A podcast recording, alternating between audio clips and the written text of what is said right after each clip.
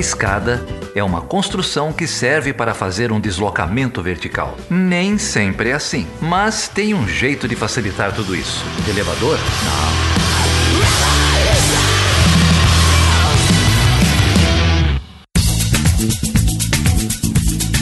Seja bem-vindo e seja bem-vinda a mais uma edição do Chutando a Escada. O meu nome é Felipe Mendonça. E eu sou Geraldo Zaran.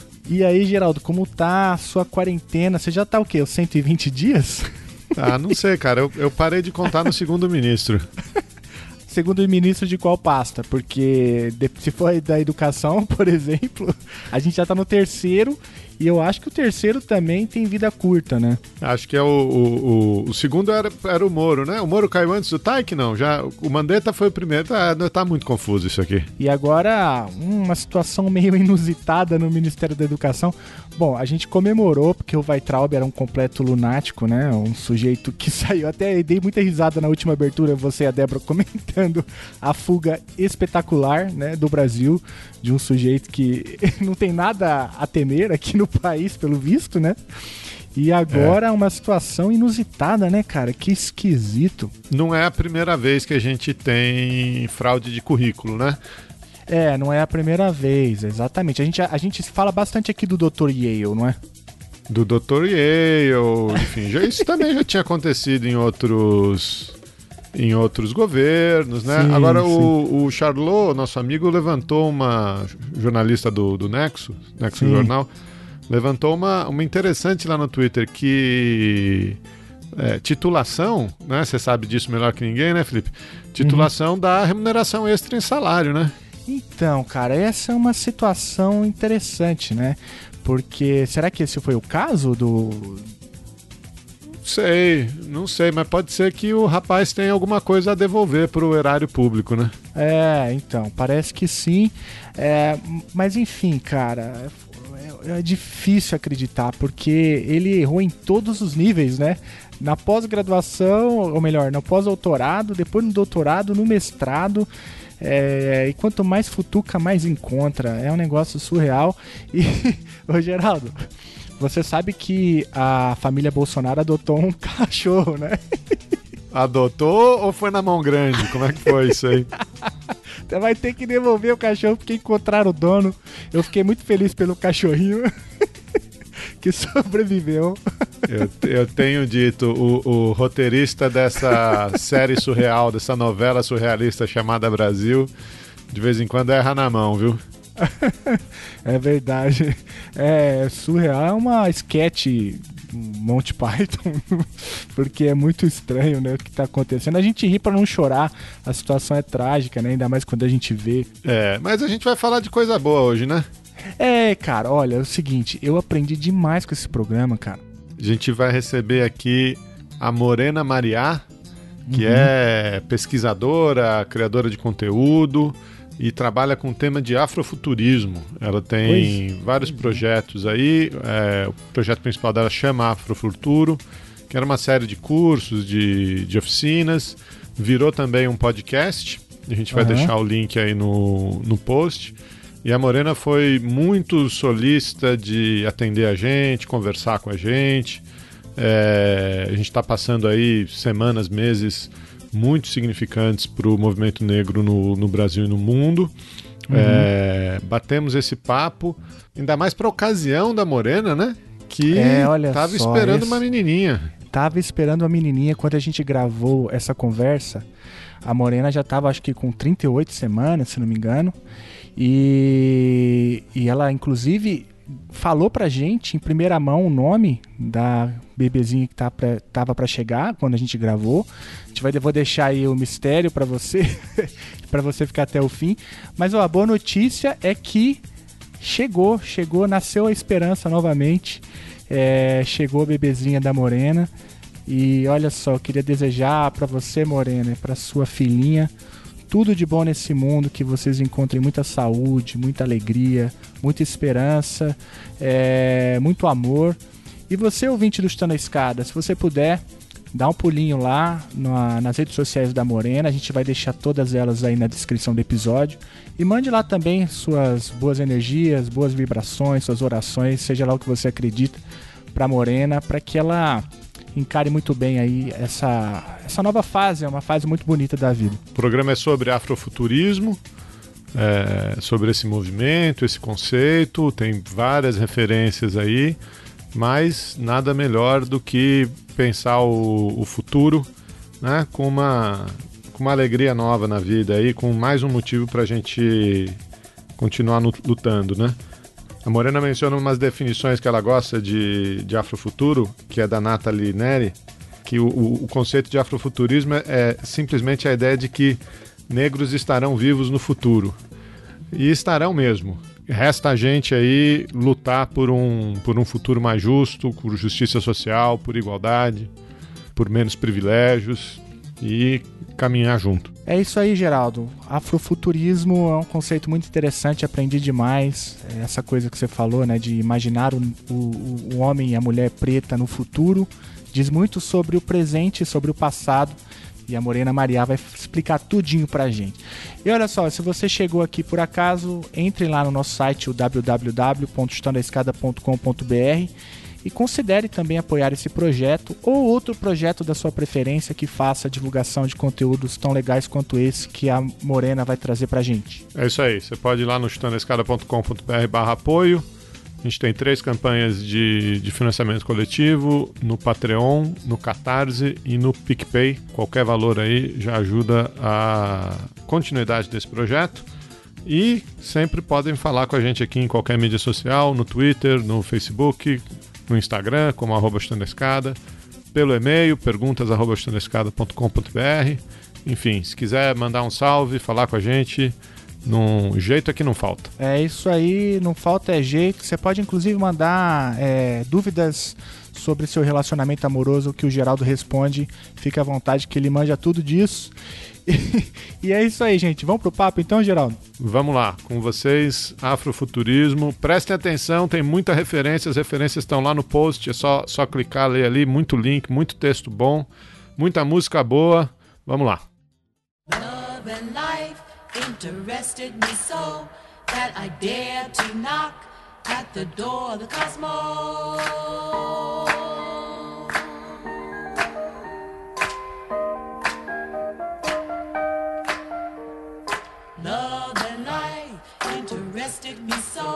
That I dared to knock at the door of the cosmos.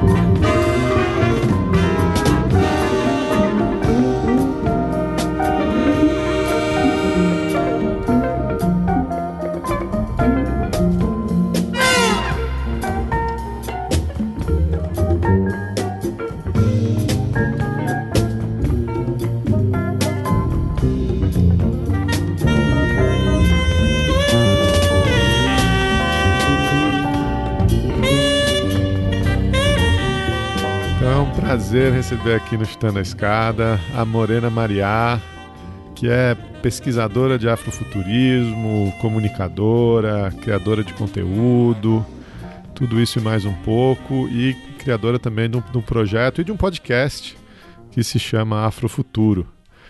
Morena, muito prazer, que legal ter você aqui com a gente. Obrigada, Geraldo, pelo convite. Estou super feliz de estar aqui com vocês. E gosto muito do conteúdo que vocês fazem, tenho uma admiração, então para mim é um prazer estar aqui e poder trocar essa ideia sobre afrofuturismo, né? Que é um tema que muita gente não sabe nem de onde vem nem o que, que é. Obrigado, obrigado, Morena, por topar bater esse papo com a gente. É, bom, eu tenho muitas perguntas para te fazer, mas antes de começar com a pergunta, acho que principal aqui do, dessa, dessa conversa, que é, afinal de contas, o que é o afrofuturismo, eu queria, eu queria que você falasse um pouco mais da sua trajetória, é, como que você chegou a esse tema, um pouco da, do, do, do percurso né, que você percorreu até chegar nesse conceito, o afrofuturismo, para depois a gente falar um pouco dos desdobramentos que isso teve na sua ação política, na sua militância. Obrigada, Felipe, também pelo convite e maior prazer estar com você aqui. É, enfim, a minha, a minha trajetória em termos de, de estudos, assim, de pesquisa, de ativismo, de qualquer coisa que a gente queira chamar de militância, começa muito antes de eu chegar no afrofuturismo, é, começa com um movimento de entendimento de gênero, né? comecei estudando sobre feminismo, fiz algumas formações, isso já tem um milhão de anos, assim, era pré-dinossauros. então, para a idade que eu tenho, assim, eu comecei a estudar muito novinha e aí, aos poucos, eu fui entendendo que existiam algumas particularidades na minha na minha existência enquanto mulher, né? Eu não era só mulher, eu era uma mulher preta. E aí isso trazia muitas outras é, coisas, né? Isso trazia muitas outras bagagens para minha experiência enquanto ser humano. E aí eu comecei a tentar entender que diferenças eram essas, assim, que existiam nesse lugar do gênero. E aí foi assim que eu fui parar nos estudos sobre raça. E aí isso já tem bem uns 10 anos, assim. E aí eu comecei a me interessar mais, né? Eu era super a pessoa ativista dos grupos e dos é, grupos de estudo, né? Eu fazia parte de várias coisas e me interessava muito é, por esse, esse aspecto, digamos, educativo da militância, né? De como a gente vai acessando um processo de consciência social, né, de, e do nosso papel enquanto enquanto agentes de mudança. E aí eu fui aos poucos fazendo essa busca pelas questões raciais e eu me deparei assim com um mundo de coisa, né, com muita muita informação e que não é, não era oferecida nos ambientes onde eu circulava. Então dentro da universidade pública, a minha primeira matrícula numa universidade pública também já tem quase 10 anos. Então, eu percebia que existia um apagamento assim das questões raciais até dentro desses ambientes de militância, de discussão política mais progressistas ou enfim, de esquerda. E aí isso começou a me gerar um incômodo, né? E aí eu fui aos poucos me me desligando assim dessa dessa trajetória no feminismo e fui me conectando mais com essas questões de raça. E aí isso termina de acontecer quando eu entro para o candomblé. Isso já tem quase seis anos. E aí eu começo a entender que, na verdade, existe, existem outras compreensões sobre o que é o mundo mesmo, assim, sobre... É um, uma, era uma outra forma de existir na Terra, sabe? E aí eu comecei a me conectar com ela e comecei a entender porque eu me sentia muito inadequada, né? Porque eu me sentia muito deslocada. Então, passa, minha trajetória passa por tudo isso e aí eu chego em 2017, por aí, lendo ficção especulativa, lendo é, literatura, essa literatura meio cyberpunk. E aí me conectei com algumas narrativas afrofuturistas e fui descobrindo um mundo assim de, de discussão de temas ligados ao futuro que estavam muito conectados com essas questões raciais, né? Que são muito contemporâneas e que estão muito que permeiam muito a nossa a no, o nosso cotidiano. E aí foi assim que eu cheguei no afrofuturismo. E aí essa discussão do que é o futuro, essa discussão de quem está no futuro e quem não está, né? Essa discussão passou a me interessar bastante.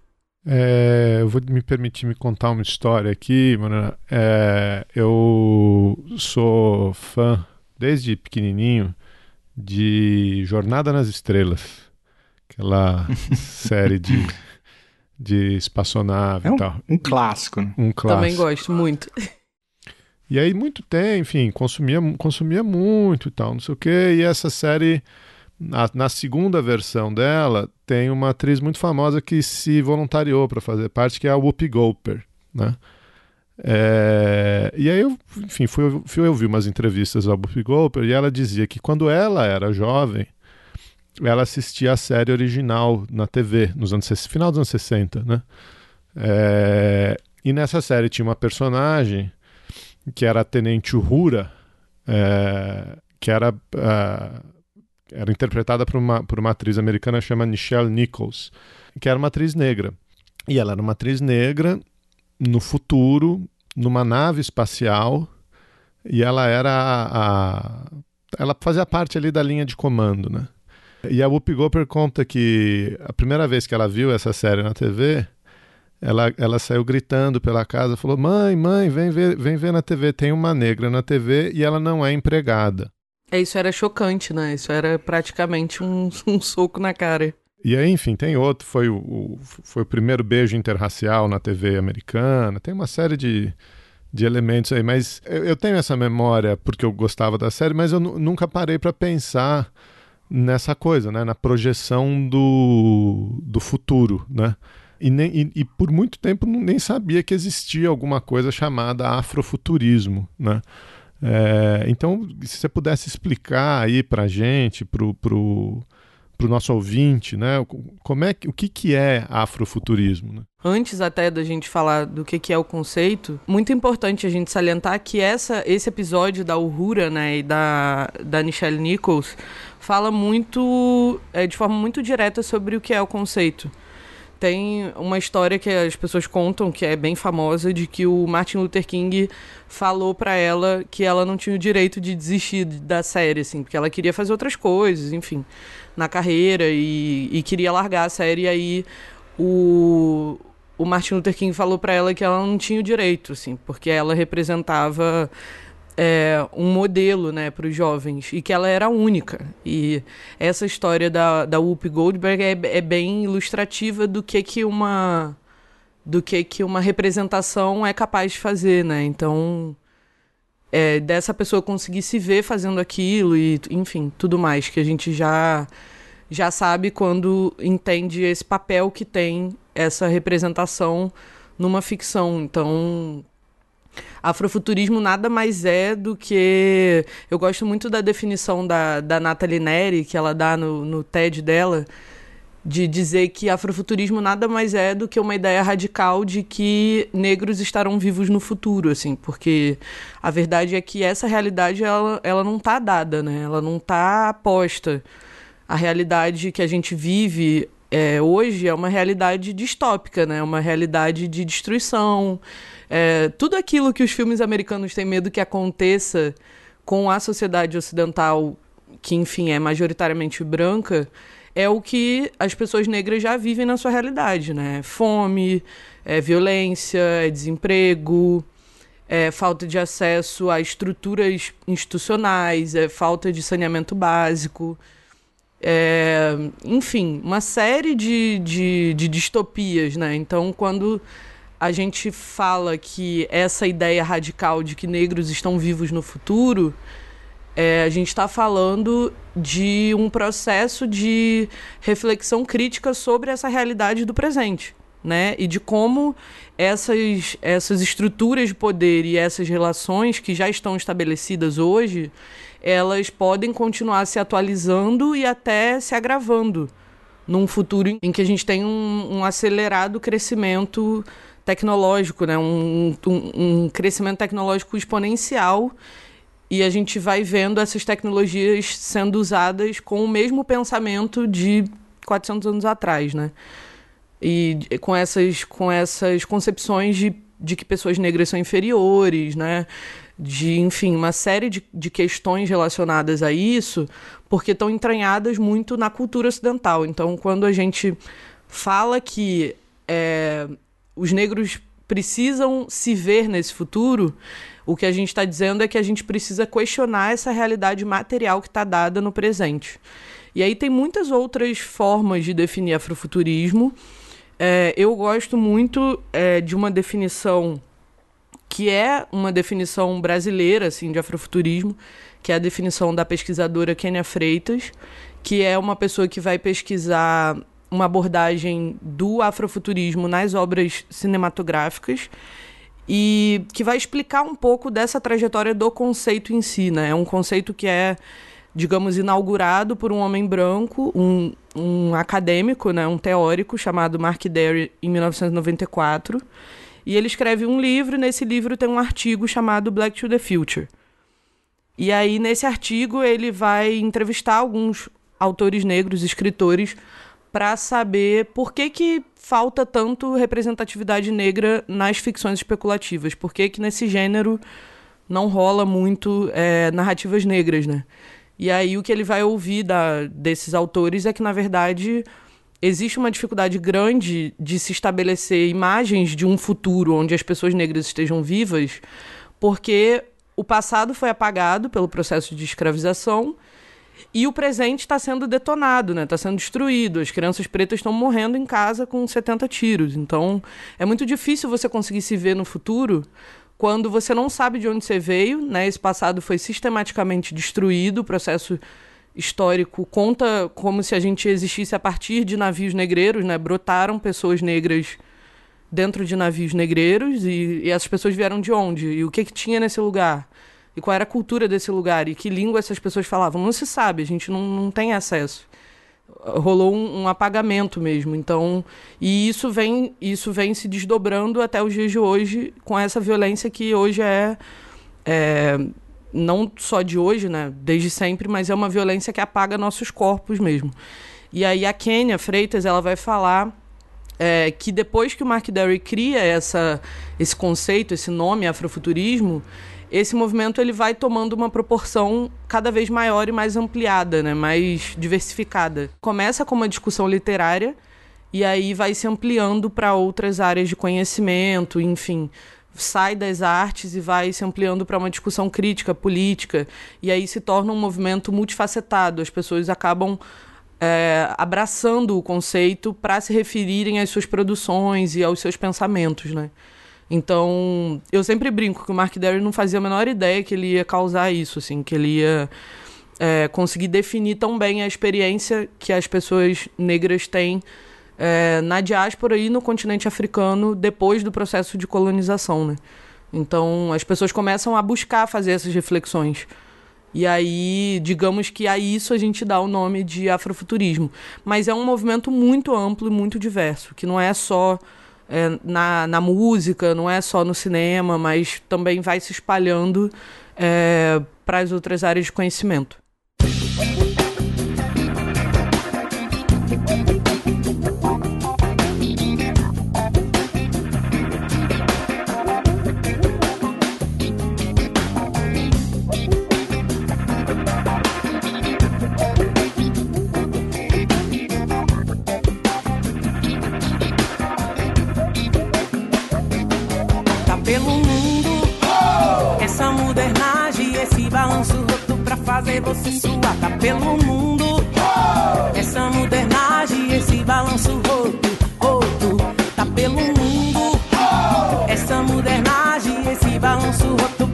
Você suar, tá pelo mundo.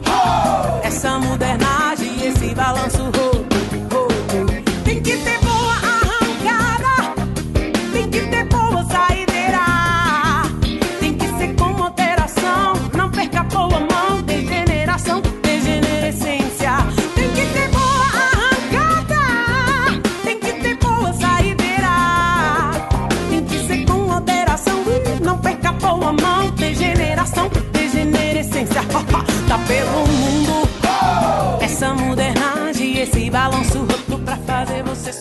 Morena, é, eu tô ouvindo com muita atenção, né, a sua definição é, desse movimento, que eu acho que se trata de mais um movimento do que um conceito, né, pelo que, pelo que você tá falando, né. Além disso, é, e me corrija se eu estiver errado, né? É, além disso, é um, é um movimento que lida com o futuro, né? a partir de uma realidade que está dada no presente, que é condicionada por uma série de desigualdades que são construídas no passado. Né? Então, é, é uma. Não se trata exclusivamente de imaginar o futuro, né? mas se trata também de uma crítica ao presente e. É, e ao passado, né? E ao mesmo tempo, o terceiro aspecto que eu, eu, eu identifiquei assim como muito importante na tua fala como conceito ou movimento se expande e vai abocanhando de inúmeras áreas, como a música, a literatura, é, o cinema e outros tipos de arte. É super por aí. Na verdade, é, é é imperativo assim para o movimento afrofuturista fazer é, esse processo de retomada do passado, porque o que, que acontece com o processo de colonização é, aqui na diáspora, né, que, é que a gente chama de diáspora é esse esse espalhamento né, das pessoas negras pelo mundo e aí essas pessoas que estão espalhadas pelo mundo elas continuam de uma certa forma é, reproduzindo características reminiscentes da cultura africana. Então, quando a gente fala de diáspora africana, a gente está falando desse movimento é, das pessoas negras, por exemplo, no meu caso, né, que sou uma pessoa negra nascida no Brasil,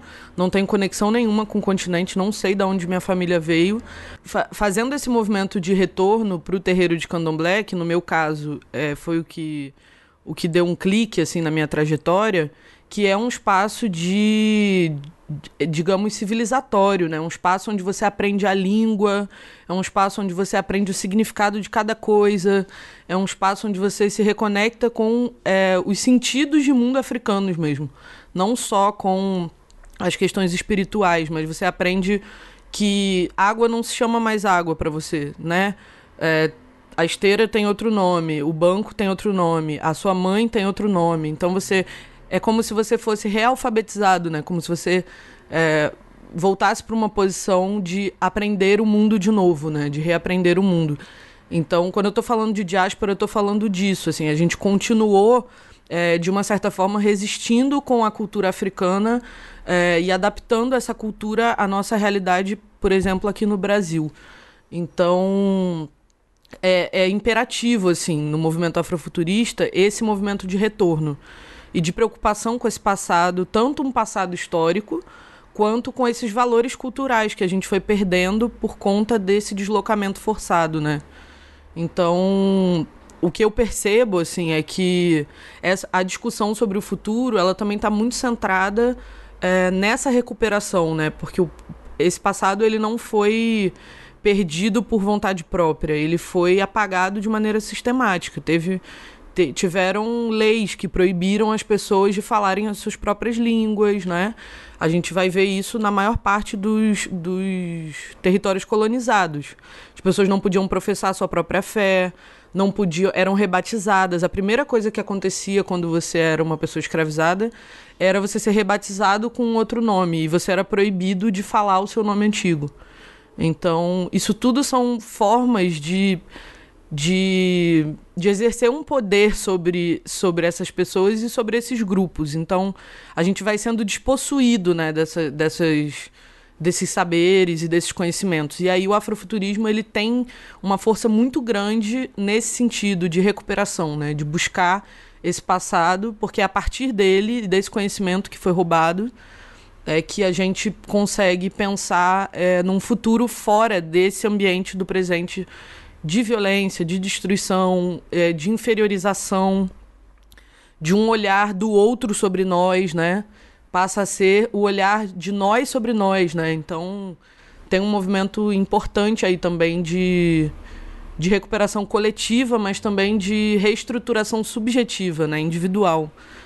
Eu acho que é é isso, assim, apesar de parecer que é algo o afrofuturismo é algo muito estético e que está versando muito sobre, sobre arte, né? que está versando muito sobre como a pessoa se veste.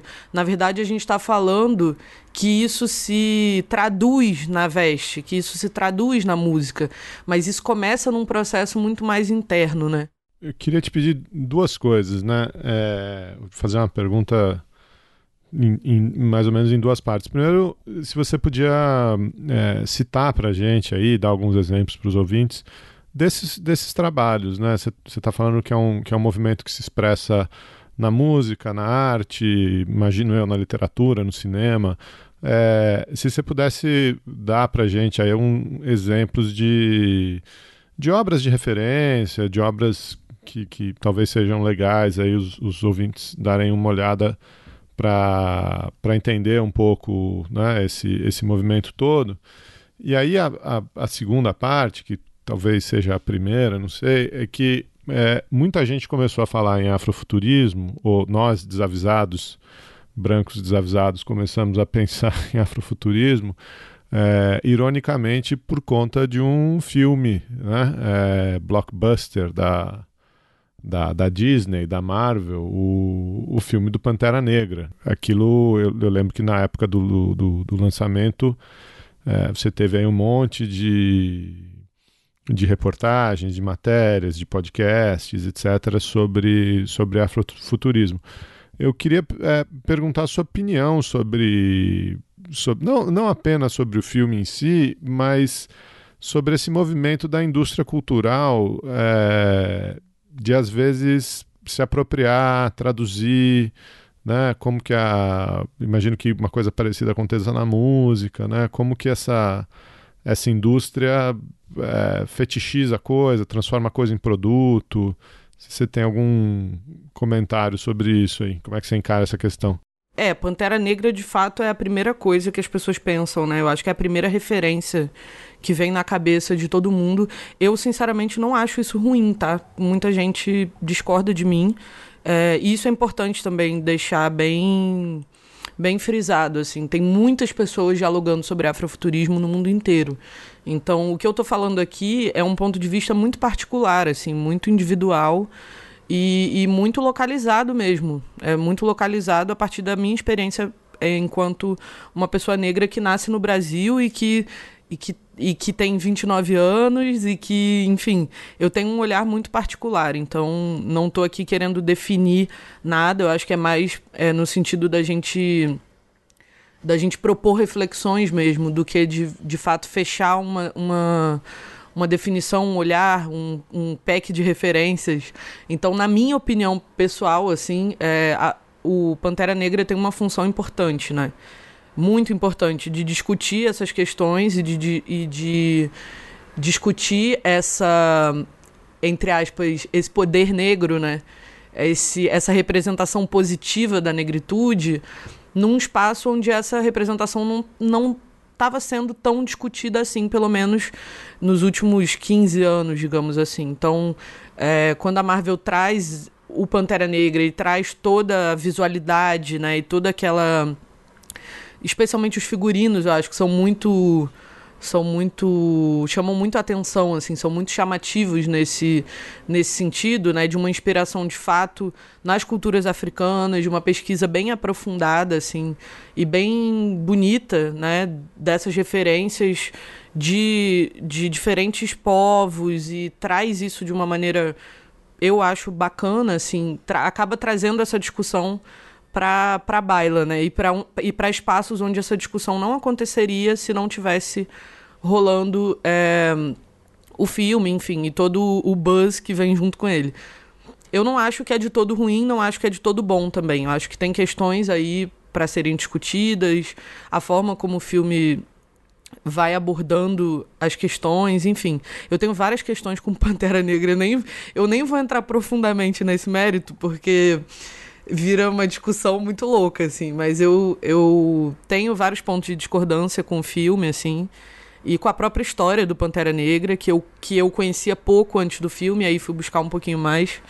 Então, mas eu vejo que no todo, se a gente puder espremer tudo e fazer um suco, o suco que sai ele é positivo, assim, ele é tem um saldo bacana, né? Por exemplo, eu consegui discutir afrofuturismo com crianças pequenas no complexo do Alemão né, a partir do Pantera Negra, da exibição do filme, faz pipoca, e aí quando acaba, e aí durante o filme você vê as crianças falando, ia lá, parece fulano, né? E isso é uma coisa que não, que não, não era tão comum, assim, não, as crianças não se viam é, com tanta diversidade na tela do cinema num filme com uma penetração tão, tão grande, né? E com um apelo pop tão é, bem trabalhado, digamos assim. Com um orçamento tão maneiro, sabe? Então, acho que tem o seu papel. Não acho que resolve todas as questões, longe disso. Na verdade, traz questões, mas eu acho que leva a discussão a lugares onde ela talvez não, não chegaria. E aí eu consegui, por exemplo, fazer essa discussão sobre futuro é, com crianças que eu ouvia o seguinte, quando eu falava, quando eu tentava propor é, exercícios e reflexões sobre essa realidade do futuro. O que, que você quer ser quando crescer? Eu ouvia de volta, eu quero conseguir pagar as contas, ou eu quero ter um trabalho digno. E eu estou falando de crianças de 7, 8, 9 anos. que não têm a menor capacidade mais, né, que tiveram essa capacidade imaginativa roubada por uma realidade muito dura. Então, quando eu vejo é, essas mesmas crianças dizendo que querem ser presidente ou que quer ser, enfim, quero ser o Pantera Negra, né? Quero ser herói. Isso, isso me causa um certo conforto, assim. Então, nesse lugar, eu acho que o, o suco é positivo.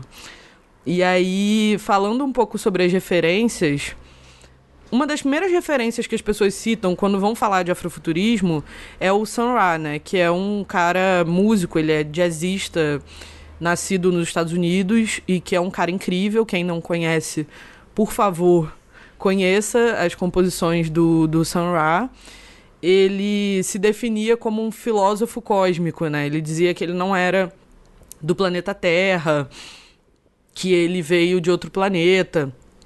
E isso tem muito a ver com a experiência do afrofuturismo, com a discussão que o afrofuturismo propõe de que nós, enquanto pessoas negras, fomos abduzidos do nosso planeta, né, que era um outro planeta, e fomos trazidos para esse planeta para essa sociedade que nos hostiliza que nos trata como seres inferiores, de segunda categoria, ou enfim, exóticos, né? Nos coloca nesse lugar do extraterrestre e que nós não conseguimos retomar para esse nosso planeta. E que a única forma da gente fazer isso é através de uma ruptura artística, de uma ruptura é, filosófica, né? Que ele fala com essa sociedade que a gente vive. Então acho que essa é a primeira referência. Não dá para falar de afrofuturismo sem tocar no nome do Sun Ra. E aí trazendo um pouco mais para os dias de hoje, eu acho, tem, já tiveram muitos artistas contemporâneos que usaram referências estéticas do afrofuturismo, desde a Beyoncé, da Rihanna, né, que são artistas mais do mainstream, assim, até, por exemplo, a Janelle Monáe, que declaradamente é, usa muitas referências afrofuturistas em várias obras. Então, trazendo mais aqui para o Brasil, a gente já teve, a gente teve a Ellen O'Leary, que lançou um álbum chamado Afrofuturo, que inclusive é a inspiração para o nome do, do projeto de educação que eu tenho hoje. E tem muitos artistas aqui no Brasil. Tem o Jonathan Fair, que é também compositor de jazz e pianista, e que é um artista super jovem, super contemporâneo, que está agora na cena fazendo esse jazz afrofuturista declaradamente. Tem cineastas aqui no Brasil, é, tem os irmãos Carvalho, que, enfim, são cineastas do Morro do Salgueiro, lá no Rio de Janeiro. Assim, tem uma galera, eu poderia citar muita gente, tem pessoas fazendo um movimento na ciência, né, de, de divulgação científica, como a Zaica dos Santos, que é uma, uma cientista e acadêmica de Belo Horizonte, de Minas Gerais. Tem o Fábio Cabral, que escreve literatura afrofuturista, que também ele é do Rio de Janeiro, mas mora aqui em São Paulo. Tem assim uma lista infindável. Eu poderia ficar aqui falando para vocês.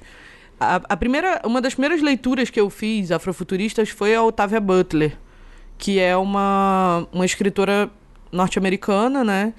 Que escreve ficção especulativa na década de 70 e ela é praticamente a única mulher negra que faz isso na época que ela faz isso. Então, é, foi uma das minhas primeiras leituras e eu sempre recomendo também, para quem quer começar de algum lugar, é, de repente leia é, Laços de Sangue, da Otávia Butler, escute Sun Ra, e aqui no Brasil, veja, um, é, procure saber, leia os livros de Fábio Cabral, ouça o álbum de Ellen Oléria, né?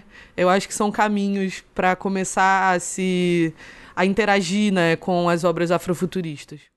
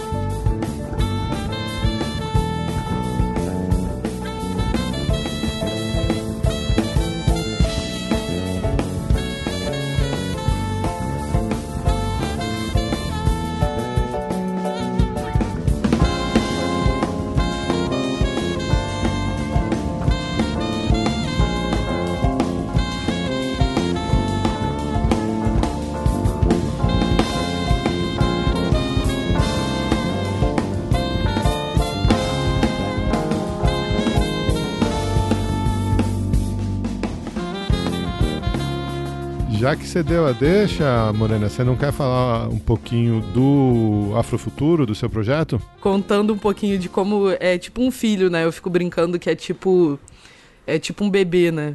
A gente é, é meio mãe mãe orgulhosa, né? Mãe que nunca acha o filho feio. Então, vou sim fazer o jabá aqui do Afrofuturo.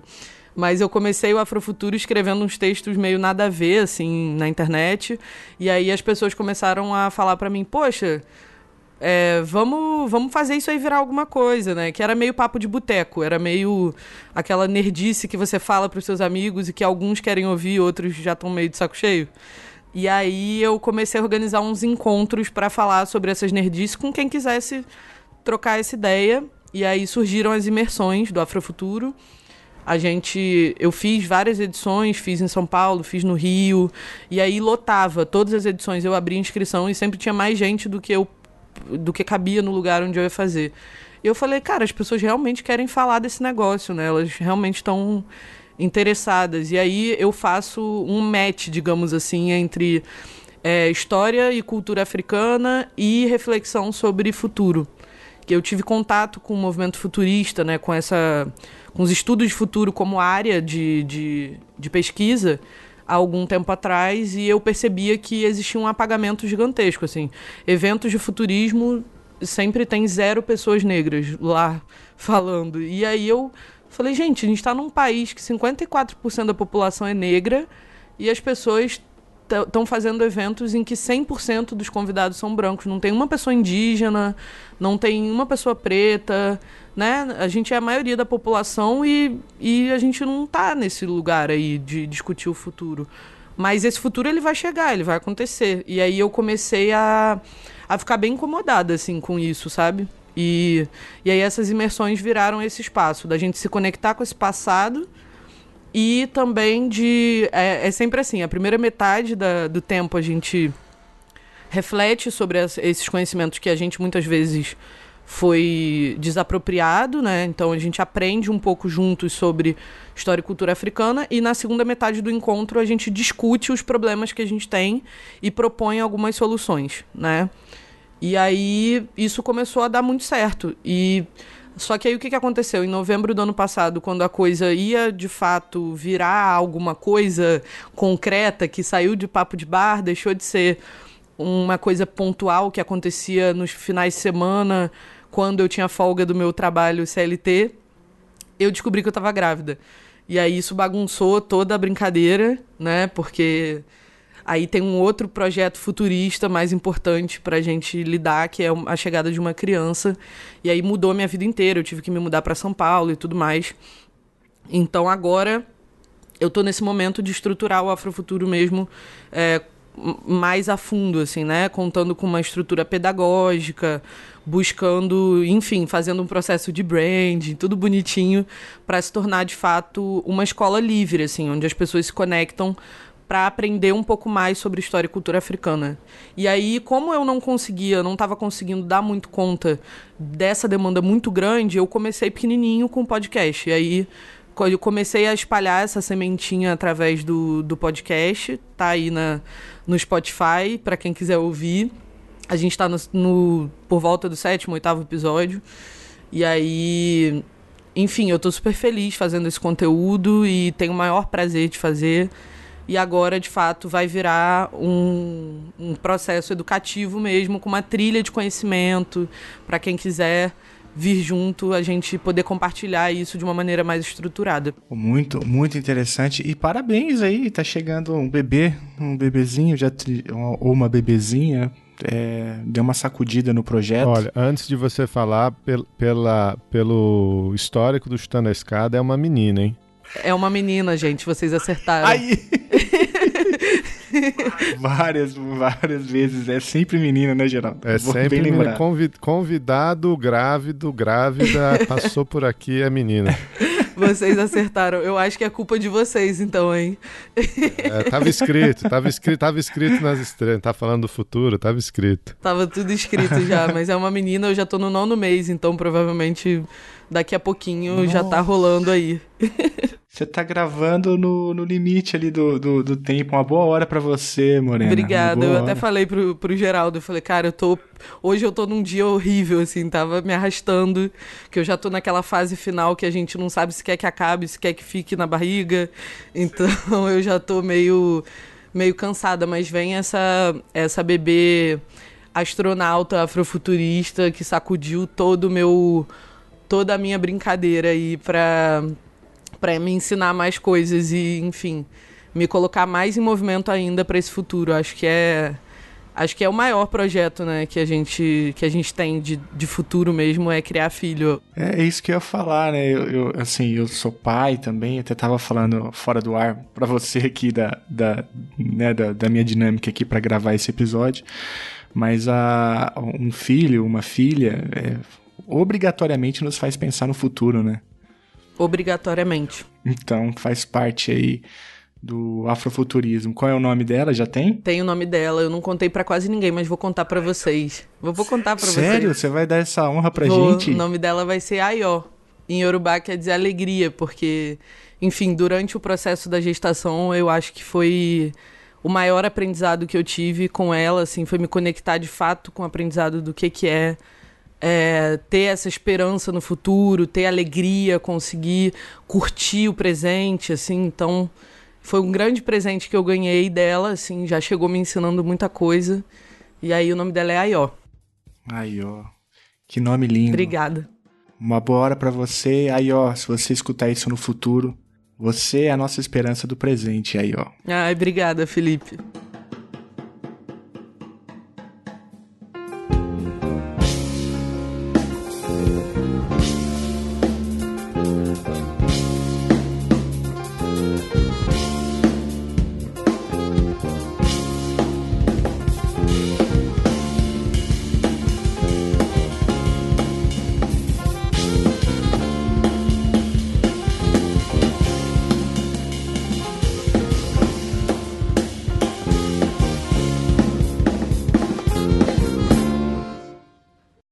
Parabéns, parabéns. Boa hora aí, como o Felipe disse. E, obrigado para vocês duas, né? É, obrigado por emprestar sua mãe também para gravar, para conversar com a gente aqui. E parabéns pelo, pelo outro filho, pelo Afrofuturo, que agora virou podcast. A gente vai, a gente vai deixar a referência aí, os, os links uh, no post para todo mundo ouvir. E você fez um, um, Acho que eu vi isso aqui. Você fez uns projetos com uma outra amiga aqui desse podcast, que é a Catiúcia, né? Sim, Catiúcia é minha irmã. Eu amo Catiúcia.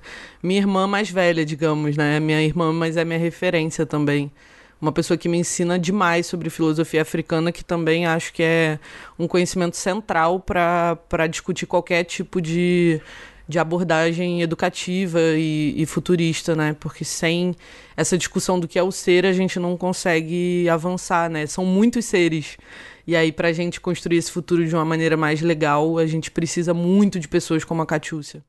Eu, eu, queria, eu queria te perguntar, além do Afrofuturo, né, que é o podcast que você organizou, você contou pra gente um pouco o papel que ele tem é, dentro da sua trajetória, o que você espera com ele, né? Então eu recomendo que todos os ouvintes e todos os ouvintes assinem lá o Afrofuturo no, no Spotify.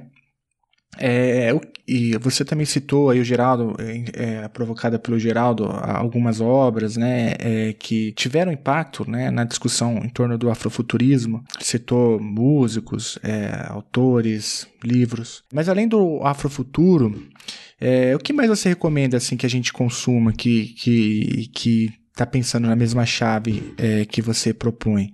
Tem mais algum outro podcast, algum filme, algum livro, algum fotógrafo, algum músico que você gostaria de divulgar aqui pra gente? Tem uma pessoa que eu acho que, junto com Catiúcia, também é muito fundamental para essa discussão sobre educação e, enfim, que é uma pessoa que é muito a minha referência, que poderia ser, digamos, é, o avô do Afrofuturo, digamos assim, é o professor Renato Nogueira. Ele é professor na Rural do Rio de Janeiro.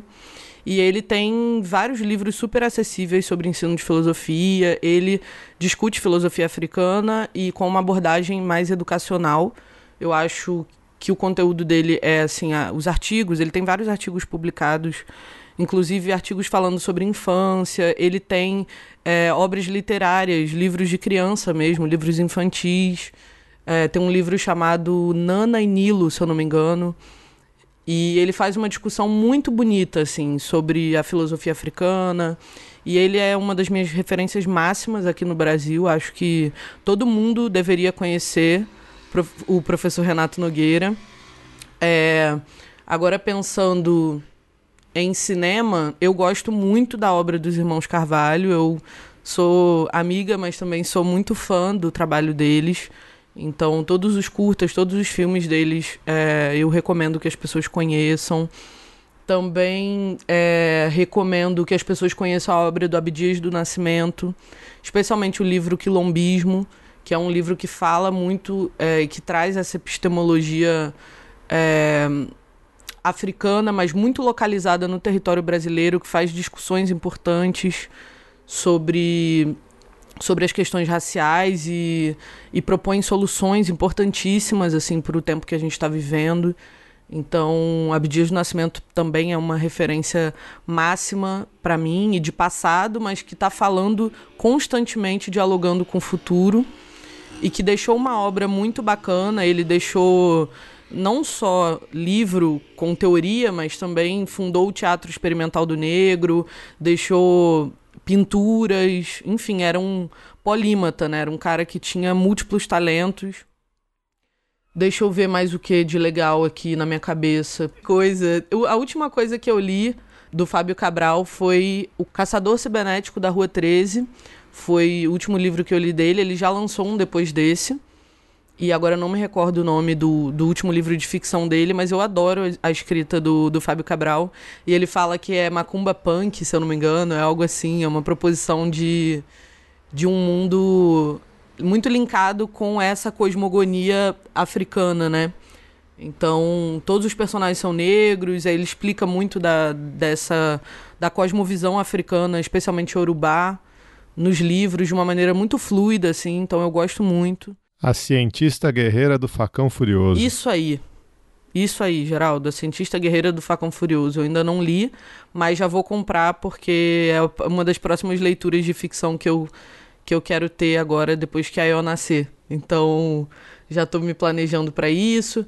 Acho que tem, cara, tem muita gente discutindo muita coisa importante num momento como esse de pandemia que a gente está vivendo e aí acho que é uma conexão importante para se fazer. Tem algumas coisas que devem ser relidas também, ou revistas, ou enfim, reouvidas, né? São vozes que eu acho importantes. É, eu estou participando de um laboratório na FLUP, reescrevendo o Quarto de Despejo, né? Um livro de Carolina Maria de Jesus, que foi escrito na década de 60. E a gente é um laboratório de escritoras negras e eu acho o Quarto de Despejo uma obra que num momento como o que a gente está vivendo, em que as pessoas estão no limite da pobreza, então a gente está vendo a fome voltando com uma força é, absurda e muito assustadora. Eu acho fundamental a gente se reconectar com esse Brasil, porque esse Brasil é o Brasil da maioria das pessoas. Então, essa escrita da Carolina Maria de Jesus também é uma escrita que me, que me impulsiona muito a olhar para esse futuro e a querer corrigir essas desigualdades antes que elas se aprofundem mais, sabe? Conta a história desse livro, Morena. Esse, a história desse livro é um negócio muito especial, né? É, Carolina Maria de Jesus era uma catadora de papel, né? Era uma mulher que vivia numa favela chamada Favela do Canindé, em São Paulo, na cidade de São Paulo. E ela veio para São Paulo, enfim, com a família buscando oportunidades, muito nova. E aí tentou trabalhos e não conseguiu. E aí ela virou catadora de papel. E aí teve filhos, teve três filhos, e ela escrevia. Ela catava livros e cadernos e ela escrevia é, suas obras literárias nesses cadernos catados do lixo. Catava do lixo também para comer, passava fome, e Quarto de Despejo foi um desses livros que foram escritos por ela nesses cadernos catados do lixo. Então ela escreveu um diário, é, chama Quarto de Despejo, Diário de uma Favelada onde ela vai narrar o cotidiano dela, né? Onde ela vai dizer o que acontece, como ela se sente. E ela vai contar um pouco dessa desventura que é ser uma pessoa negra favelada na década de 60. Só que o que a gente está vendo é que a década de 60 é agora, né? 2020. Um monte de gente passando fome, um monte de gente catando lixo, um monte de gente na rua, sem condições básicas de, de sobrevivência. E aí acho que. Só que Carolina faz isso nessa obra de uma maneira assim magistral, é, enfim, é muito profundo, só só a gente lendo mesmo para sentir na pele aquilo que que ela e milhares de pessoas passam, né? Então eu acho fundamental a gente se reconectar, porque a gente fica muito nessa coisa do o máximo de problema que a gente tem na quarentena é home office, quando a maioria das pessoas não tem acesso à água encanada, não, não tem o que comer, né? Não tem como ficar em quarentena porque porque não tem emprego, porque não tem comida para dar para os filhos. Então, é muito importante que a gente também fure essa bolha nossa, meio, meio classe mediana, né? De,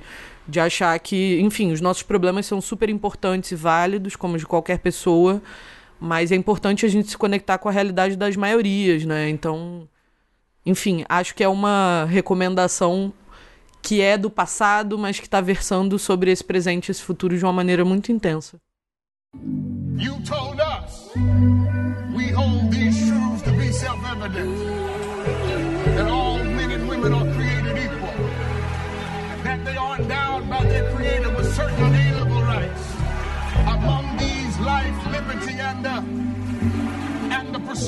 是不是太不是是不是太是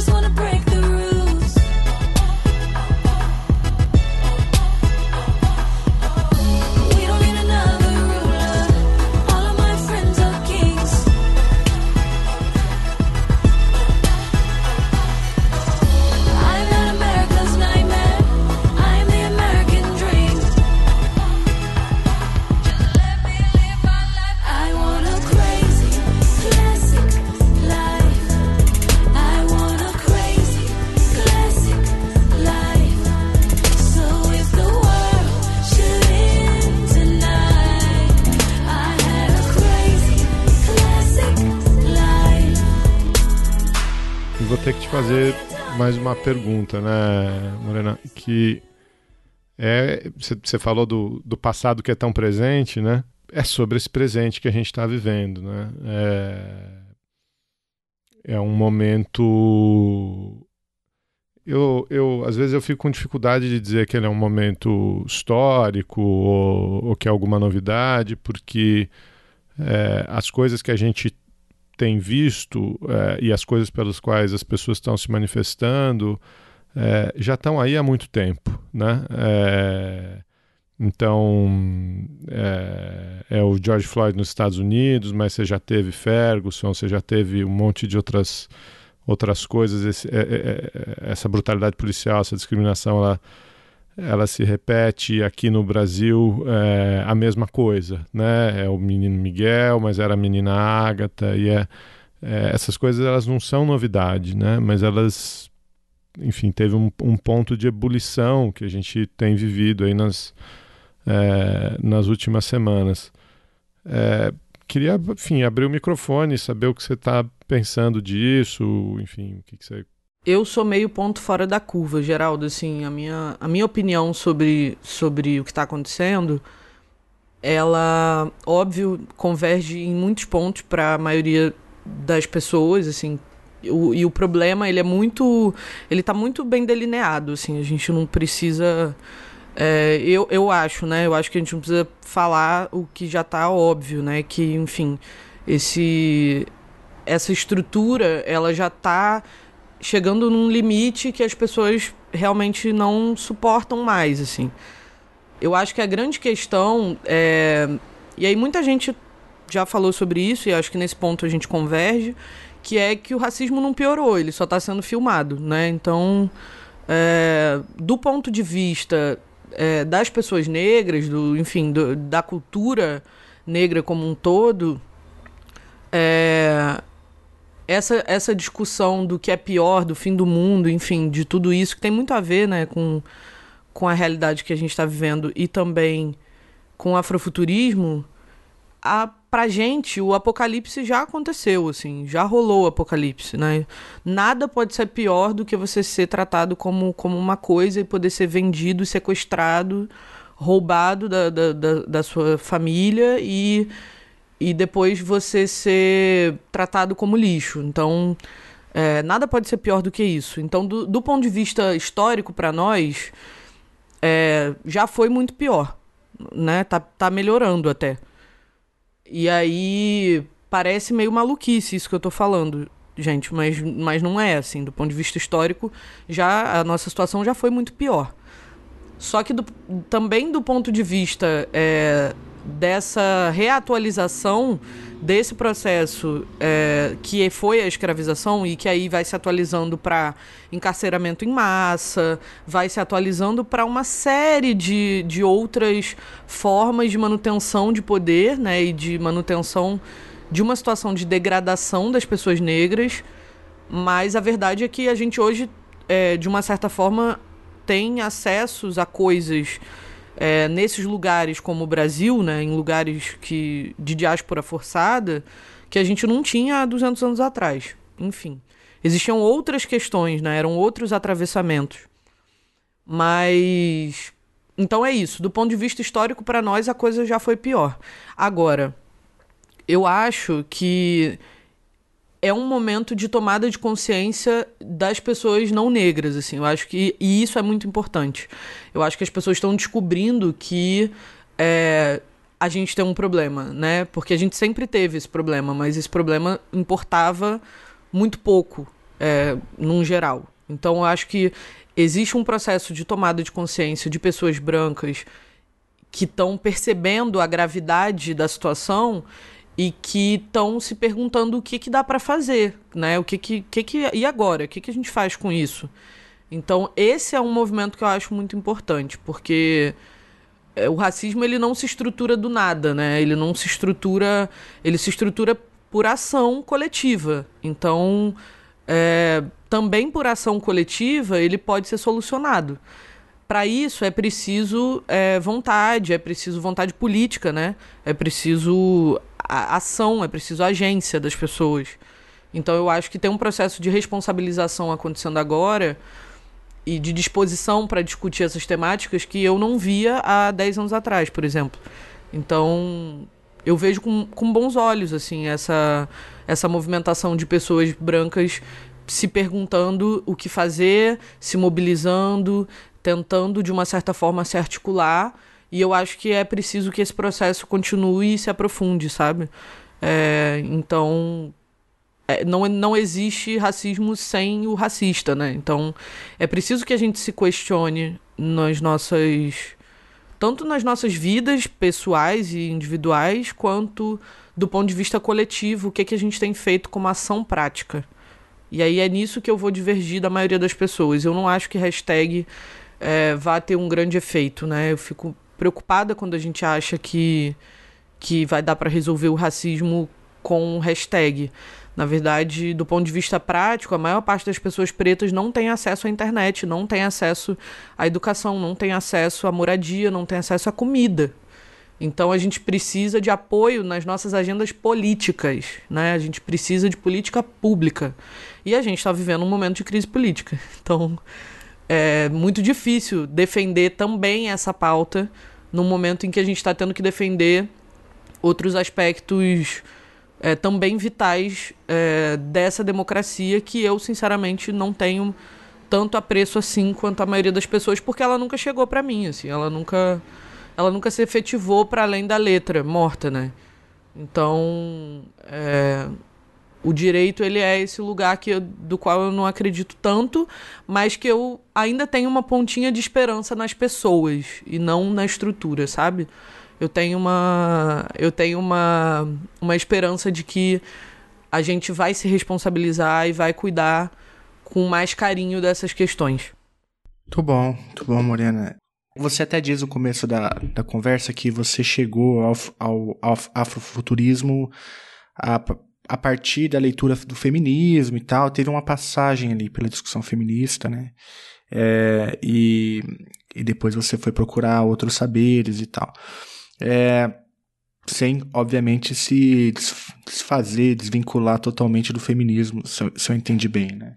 E um, um conceito que eu é, aprendi até aqui nas gravações de Tona Escada, que falam sobre feminismo, né, o feminismo negro, a interseccionalidade e tudo isso, é, é uma palavra gringa, né, que é o tal do backlash, né, que são os, o, né, os retrocessos que muitas vezes uh, os movimentos das mulheres e o movimento negro muitas vezes sofrem, né.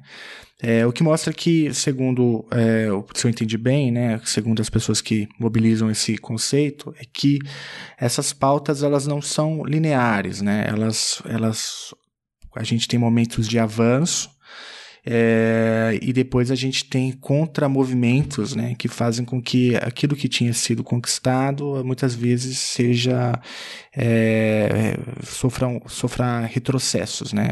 É, e, e aí eu queria te perguntar um pouco isso, assim, a gente tem visto momentos assim de onde as pautas é, a gente percebe um avanço, ao mesmo tempo aí você tem um governo como o governo Bolsonaro, um governo é, claramente racista, né, é, um misógino para ficar, para dizer o mínimo, né, é, com, com enfim, colocações bem, bem ruins em relação às pautas do movimento negro, né.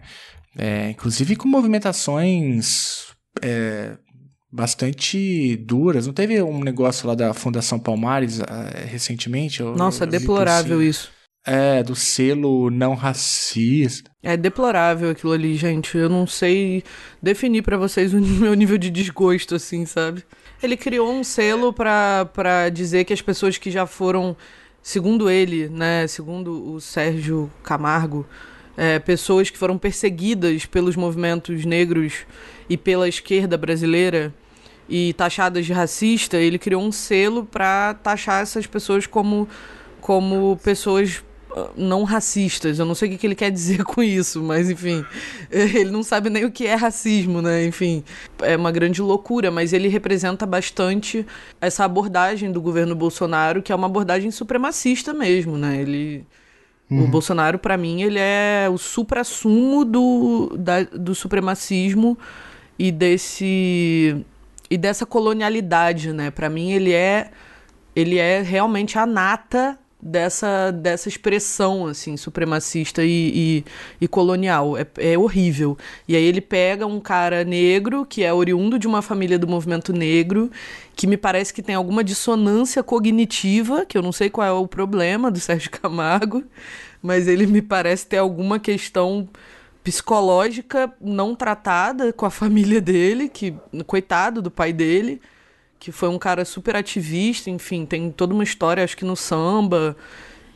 E aí ele me pega esse cara com essa, esse, essa questão aí que eu não sei qual é o problema dele, que vive de atacar, né, as lideranças negras e, e todos os, os o processo de luta e emancipação das pessoas negras no Brasil e, e faz uma chacota, né? O cara entra para ser presidente da Fundação Palmares e retira a estátua de Zumbi dos Palmares da porta do, do, do prédio e, e manda apagar uma página onde onde estão as lideranças negras históricas, né? É uma coisa surreal, é um, é um contrassenso, assim. É, então, e aí é, é nisso que eu queria, é nisso que eu queria tocar, porque é, você disse que a, a condição hoje é bem melhor do que a, a de antigamente. Claro que ainda muitos dilemas, enfim, longe de ser o ideal, muito longe. Assim, os problemas são gravíssimos, o racismo é estrutural e tudo isso. É, mas você também não percebe assim essa, essa lógica do movimento e contra-movimento, essa coisa de que não pode relaxar nunca, porque se relaxa um pouco, esses supremacistas de novo abocam espaços, como é o que a gente está vendo hoje. O movimento não é um pouco assim, de idas e vindas, ou, ou eu estou falando? Não, eu super, eu super concordo com você. Eu concordo com você do ponto de vista político, né, que a gente percebe que toda vez que acontece um ganho, um processo de conquista né, de direitos É, vem uma onda conservadora é, buscando um retrocesso desses direitos. Então, por exemplo, hoje eu estava vendo, todo dia é um 7 a 1 né? Todo dia é um soco que a gente toma desse governo. O Weintraub é, revogando a portaria que, que institui as cotas na pós-graduação, que foi uma luta gigantesca dos movimentos negros ao longo de décadas para conseguir isso, e aí vem o cara e, e revoga essa portaria não só para pessoas negras, mas também para pessoas indígenas e pessoas com deficiência. Horas antes de cair, né, Morena? Como se fosse um pois negócio é, assim. meu eu vou último feito, vou deixar aqui, sabe? Eu fiquei horrorizada com isso, mas isso é um movimento que acho que historicamente, politicamente se explica, sabe? Não, não tem nenhuma, nenhuma surpresa. E do ponto de vista é, filosófico e que para mim já tem uma questão aí também. Eu sou essa pessoa, gente. Desculpa, mas eu é, tem uma questão aí filosófica, espiritual, sabe? Quando a gente não cuida de um problema, é, e é uma questão até biológica mesmo. Você tá com uma ferida na perna, você não passa um negócio de um remédio, vai, aquele troço vai infeccionar e ele vai ele vai te contra-atacar, sabe? Então, até desse ponto de vista mesmo mais rarebô, assim, digamos, que é que é muito também por onde passam as minhas, os meus valores, assim, filosóficos mesmo. Eu acredito que a gente tem se recusado como sociedade, como sistema mesmo, a olhar para para mazelas que são muito antigas, né? Que são problemas muito estruturais e conforme a gente não olha, eles ficam retornando, eles ficam voltando e, e forçando a gente a ter que lidar é, com essas questões. Então, eu acho que isso não vai parar de acontecer enquanto a gente de fato é, não conseguir fazer uma reflexão sobre, sobre isso, né? Quando, enquanto a gente não conseguir, de fato, não só fazer a reflexão, mas começar a agir, né? Porque eu, eu vejo a gente discutindo as coisas muito, mas eu vejo poucas ações, sabe? Práticas. Eu vejo poucas tomadas de, de postura é, na vida real, assim, sabe? E isso me angustia um pouco. Lógico que isso se, se aplica ao racismo gritantemente, mas esse comentário que você fez se aplica a tanta coisa na sociedade brasileira, né? O nosso passado da ditadura que a gente nunca nunca tirou do armário, nunca tirou os esqueletos do armário, as comissões da verdade mal feitas. Tudo, né? A gente tá com o armário lotado de esqueleto, assim, né? É o processo de, de demarcação de território quilombola indígena, que agora está sofrendo retrocesso também. É direito reprodutivo das mulheres. É uma, uma cacetada de pauta que a gente vai vendo um retrocesso e é, é triste, né? Porque a gente, de uma certa forma, durante algum tempo achou que estava avançando, quando na verdade talvez a gente não tivesse avançando tanto assim para todo mundo.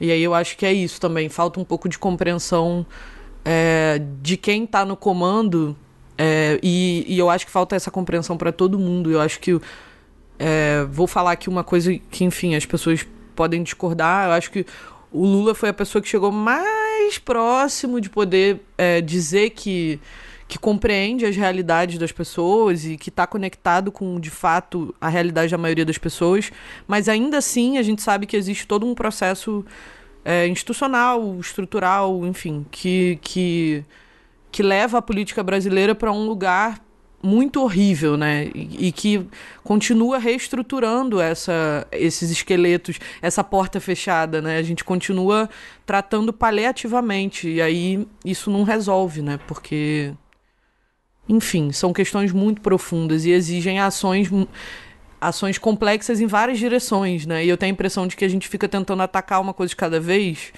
e não, e não rola, sabe?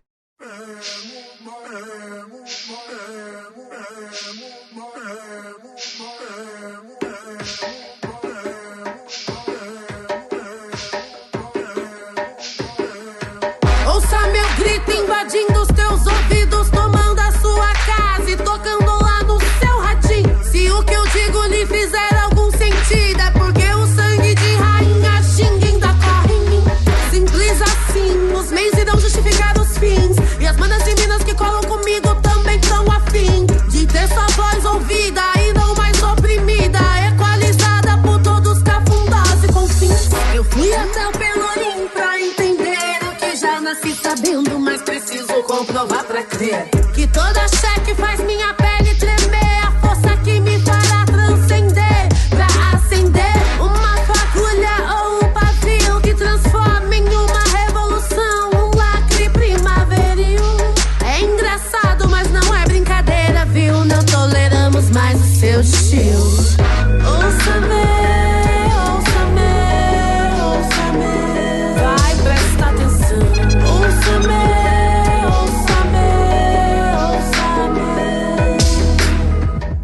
agradecer demais, assim, eu aprendi muito, Morena, hoje. Eu queria desejar, assim, é, enfim, um futuro grande pro Afrofuturo.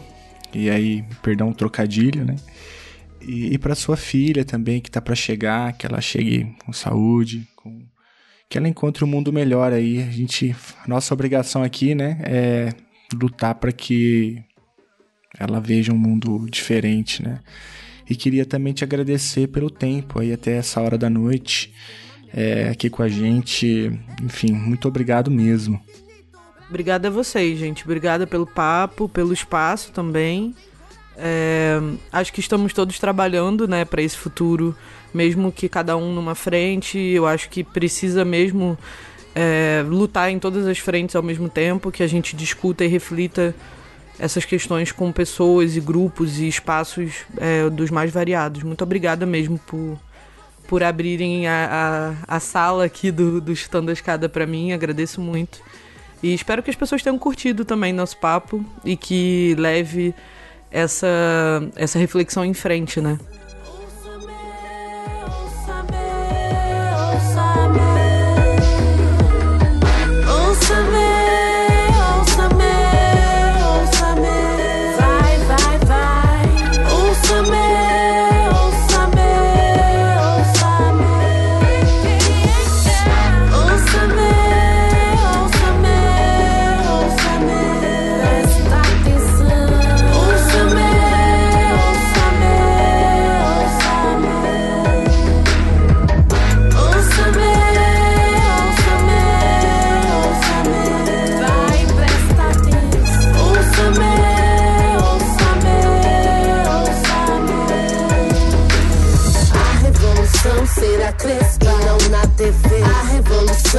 Será crespa, aqui doer. A revolução será crespa, e você pode crer.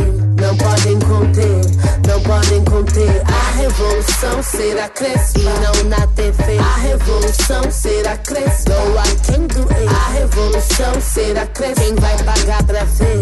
Não podem conter, não podem conter.